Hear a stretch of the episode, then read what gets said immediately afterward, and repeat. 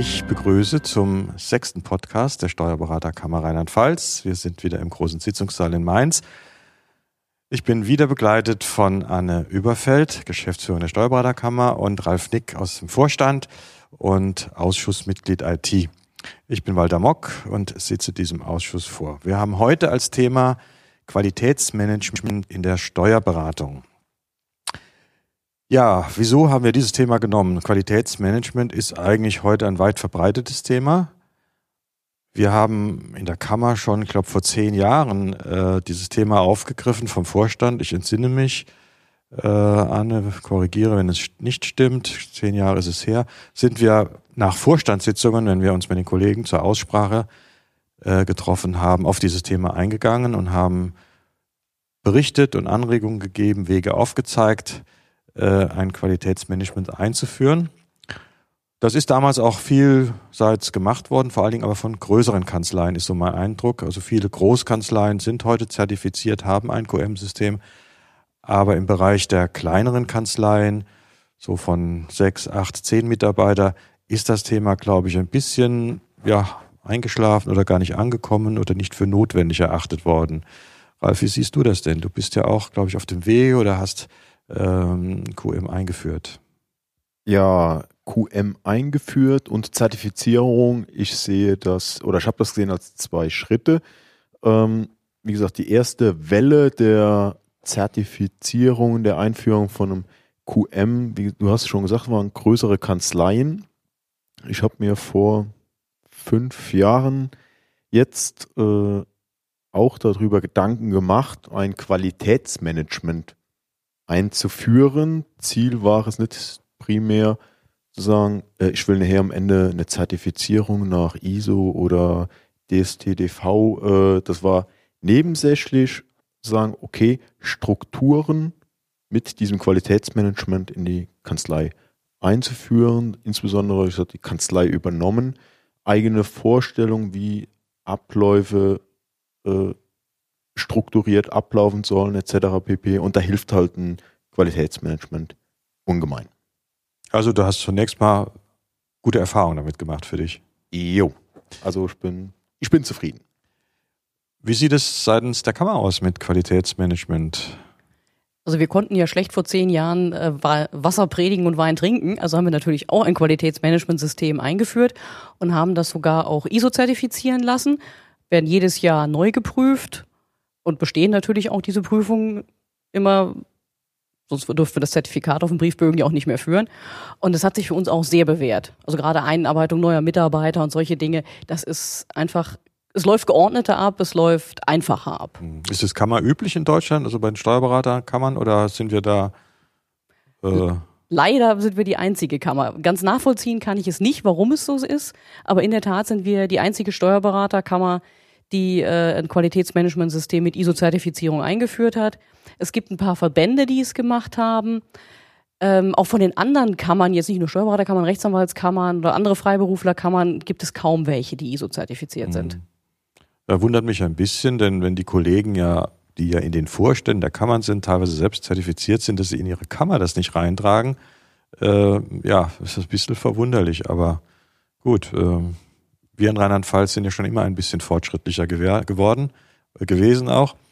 Und äh, wir haben ja auch den einzigen Podcast in Deutschland als Steuerberaterkammer. Wie war? Wie war?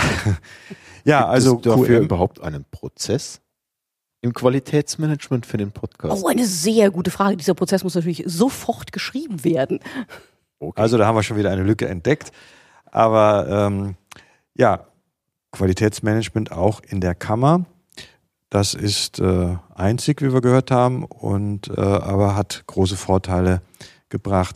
Welche Wege haben wir denn als Kollegen an so eine Zertifizierung oder sagen wir an so eine Einführung eines Qualitätsmanagements heranzugehen? Ich sehe grundsätzlich mal drei Möglichkeiten, die wir haben. Zunächst bietet die DATEV ja ein äh, System an oder eine Hilfe an über ihre Berater, über ihr ähm, Consulting. Consulting, genau, das hat mir gerade gefehlt. Der Verband hat eine eigene Lösung, hat auch ein eigenes Siegel. Und dann gibt es letztlich auch den Weg, äh, ja, das selbst mit externen Beratern zu machen. Also eigentlich haben wir diese drei Wege. Welchen Weg bist du gegangen, Ralf? Wie gesagt, ich habe vor fünf Jahren mich damit befasst. Äh, da war der Verband noch auf den größeren Kanzleien, äh, mit den größeren Kanzleien unterwegs. Ich habe mich damals für die DATEV entschieden, für Consulting. Ähm, war eigentlich sehr zufrieden. Äh, man ist quasi immer an der Hand genommen worden, äh, die einzelnen Prozesse abzubilden etc. pp. Ähm, man braucht Druck von außen. Ja, das, das war meine, das war meine große Erfahrung. Man braucht Druck von außen. Das kann ich bestätigen. Also ich selbst habe das QM-Thema vor vielen Jahren immer mal wieder äh, auf der Agenda gehabt, mit den äh, Partnern früher auch besprochen, aber äh, ich habe dann auch mal gestartet und dann sind mal bestimmte Prozesse abgebildet worden aber ohne eine externe Hilfe, externen Berater, wo fixe Termine gemacht werden und wo Druck aufgebaut wird. Äh, es hat nicht funktioniert. Und äh, wir selbst haben jetzt im letzten Jahr damit dann begonnen, haben einen externen Berater, sind also den Weg mit einem ganz normalen äh, Unternehmensberater gegangen. Waren drei Kanzleien in, im Raum Koblenz, die mitgemacht haben. Das hatte den Vorteil, dass wir bestimmte Veranstaltungen gemeinsam machen konnten. Wir hatten eine gemeinsame Auftaktveranstaltung mit den Mitarbeitern, um die erstmal auf den Weg zu bringen. Kick-Off. Genau, Kick-Off heißt das heute. Ähm, das war, war also sehr gut, weil einfach viele Mitarbeiter gar nicht wissen, worum es dabei geht und äh, Angst und Sorge haben, dass sie da jetzt mehr Arbeit aufbelastet kommen, bekommen. Und das Ganze ist natürlich auch neben der täglichen Arbeit zu machen. Ich denke, das ist auch in der Kammer immer das Problem, äh, wenn hier äh, Audit ansteht und äh, ein bisschen nachgearbeitet werden muss. Das muss ja alles nebenbei erfolgen. Also ähm, das ist in der Tat so. Ähm, das ist auch immer die Schwierigkeit, das äh, Qualitätsmanagement am Leben zu halten, weil man in der täglichen Arbeit sagt, na, ich muss jetzt schnell was anderes machen, da habe ich jetzt keine Zeit, äh, den Prozess zu ändern oder ein Verbesserungsprotokoll zu schreiben oder ähnliches. Mhm. Da geht das dann äh, sehr schnell mal unter und das ist eben das Problem, dass man wirklich immer dabei bleiben muss, weswegen wir auch die ISO-Zertifizierung gewählt haben. Es kommt jedes Jahr einer und kontrolliert das System. Wenn wir diesen Druck nicht von außen hätten, dann würde es wahrscheinlich einschlafen. Mhm. Ja, wir haben das ja gelöst. Ich weiß noch nicht, ob wir es gelöst haben, aber durch, dadurch, dass wir drei Kanzleien waren, haben wir uns natürlich ausgetauscht. Auch während des Prozesses haben wir uns immer auf äh, Partnerebene mit den anderen Kanzleien getroffen, äh, haben diskutiert, wo wir stehen, was man vielleicht noch verändern müsste und ähm, sind jetzt am Schluss, haben wir dann auch eine gemeinsame Schlussveranstaltung natürlich gemacht, wieder mit den Mitarbeitern, ein bisschen gefeiert, das Zertifikat wurde übergeben. Wir haben dann auch das Audit gehabt. Es ist nicht das äh, offizielle, aber es ist ein Audit nach, nach ISO. Und ähm, wir wollen aber weiter zusammenbleiben. Das heißt, die äh, Partner haben alle gesagt, das war ein toller Prozess, hat uns allen sehr viel gebracht auch den Mitarbeitern ein ganz neues Qualitätsbewusstsein, Qualitätsdenken ist in der Kanzlei eingetreten. Auch das Miteinander ist ganz anders geworden. Man redet viel mehr miteinander über Themen, weil man weiß, das läuft irgendwo in Prozess ein. Also das war ein, ein großer Fortschritt, der da eigentlich stattgefunden hat. Ja, das denke ich mal, das A und O, die Mitarbeiter einzubinden, direkt von Anfang an, äh, nicht nur auf Chefebene, auf Partnerebene die Sache durchzuziehen, sondern es muss der ganze Stamm mitziehen, von der Auszubildenden bis zum Chef. Und ich denke mal, wenn die Mitarbeiter direkt von Anfang an spüren, dass sie aktiv an diesem Prozess mitarbeiten können, an verschiedenen Prozessen, äh, dann wird so ein System auch ganz anders mit Leben gefüllt. Ja. Und sag mal, durch die, den, den Beschluss, da jetzt weiterzumachen, treffen wir uns regelmäßig. Also wir machen dann immer einen Termin, den nächsten Termin, nehmen uns ein Thema vor. Äh, es gibt auch keine Berührungsängste, mal zu sagen, ja, wir besprechen mal den Prozess, wie ihr den macht und gucken mal, was man davon übernehmen kann oder jeder hat da irgendwo was anderes, obwohl wir es gleich entwickelt haben. Parallel macht ja doch jeder in seiner Kanzlei die Dinge ein bisschen anders. Und wir werden uns in Zukunft die Prozesse einfach mal anschauen, wie sie laufen. Auch ähm, einer der Kollegen hat äh, EU Komfort, also Eigenorganisation Komfort wir anderen machen das nicht. Also wir werden uns dort mal das vorführen lassen, überlegen, ob wir da aufsteigen, das sozusagen upgraden. Äh, wir werden auch mal gucken, wie mit der DMS gearbeitet wird. Auch da äh, gibt es ja, das ist ja nicht nur ein Ablageinstrument des Dokumentenmanagements, sondern für mich ist das ja auch ein bisschen äh, Steuerung in der Kanzlei. Da kann man auch Prozesse mit steuern. Und äh, ich denke, da können wir uns gegenseitig Anregungen geben. Insofern ist das Weiterleben dieses äh, Systems äh, wichtig und wir haben das eigentlich darüber geregelt, dass wir sagen, wir treffen uns so alle drei, vier Monate, nehmen uns Themen vor und versuchen die weiter zu bearbeiten. Das ist im Moment mal die Idee, wie wir das machen. Ja, klar, so kann man das natürlich auch machen, aber ohne den externen Druck, dass da tatsächlich ein Prüfer kommt, einen selbst befragt, aber auch die Mitarbeiter befragt. Es läuft ja so eine Prüfung tatsächlich ab. Dieser externe Prüfer kommt hierher, guckt sich die Prozesse an und geht dann auch an den Mitarbeiterarbeitsplatz und sagt, erklären Sie mal den Prozess und jetzt zeigen Sie mal die praktischen Beispiele, wie machen Sie es, um zu überprüfen, ob das, was wir praktisch machen, tatsächlich auch unserem Prozess entspricht. Das haben wir ja auch gemacht. Also wir haben ja mhm. das Audit gemacht, der war den ganzen Tag in der Kanzlei, mhm. mhm. hat ähm, mit allen Mitarbeitern entsprechend, ja, zwei Stunden kann man sagen, also meistens in Zweiergruppen, zwei Stunden äh, sich unterhalten und das getestet, war auch am Arbeitsplatz. Also das ist schon sehr intensiv gemacht worden ich bin bei allen Gesprächen dabei gewesen, weil ich mir gesagt habe, als Chef sozusagen möchte ich wissen, äh, wie läuft das und wie können die das erklären? Und ich muss sagen, die haben sich da gut geschlagen. Also die haben die Dinge sehr gut rüberbringen können und, und haben das, was wir, sagen wir mal, gelernt haben, äh, gut umgesetzt und wiedergeben können in dieser Art, ja, eine Prüfung oder das Audit halt. Äh, aber wie gesagt, das Weiterleben ist eine wichtige Sache und äh, das muss man natürlich auch vorleben als äh, Chef, als Geschäftsführerin äh, damit man da in gewisser Weise ein Vorbild ist. Ich denke, das äh, ist bei dir ähnlich, Ralf. Ja, wie gesagt, das mit, aber nicht nur der Chef soll es vorleben, sondern wie gesagt, das Wichtige ist halt, dass alle Mitarbeiter mitziehen, integriert werden in die äh, Prozesse selber, in die Fortentwicklung der Prozesse, weil du weißt ganz genau, ein Prozess steht und man denkt sich, so, jetzt haben wir es gepackt, äh, bis St. Nimmerleinstag brauchen wir uns den immer anzuschauen. Ja, die äh, Veränderungen kommen ja allein durch die Finanzverwaltung. Ne? Ja, durch gesetzliche Änderungen, all diese Dinge müssen ja dann in so einen Prozess rein. Äh, das ist schon richtig. Also was bei mir äh, jetzt, ich konnte das jetzt akut und aktuell sehen, in der Zeit sind zwei neue Mitarbeiterinnen gekommen und wir haben in den Prozessen Mandanteninformationen hinterlegt, also gerade im Bereich Buchhaltung und Lohn. Das heißt Besonderheiten, die diesen Fall betreffen. Und äh, das gibt ja wichtige Informationen, die so ein Sachbearbeiter über Monate, über Jahre in der Zusammenarbeit mit Mandanten hat. Und wenn diese Informationen äh, weg sind, weil der Mitarbeiter geht, dann fängt man eigentlich bei Null an mit einem neuen Mitarbeiter. Ich selbst habe diese Informationen ja gar nicht, weil ich nicht die tägliche Arbeit mit dem Mandanten mache. Den sehe ich vielleicht einmal, zweimal, dreimal im Jahr. Aber das tägliche Arbeiten und die Besonderheiten, die da sind, die haben wir festgehalten.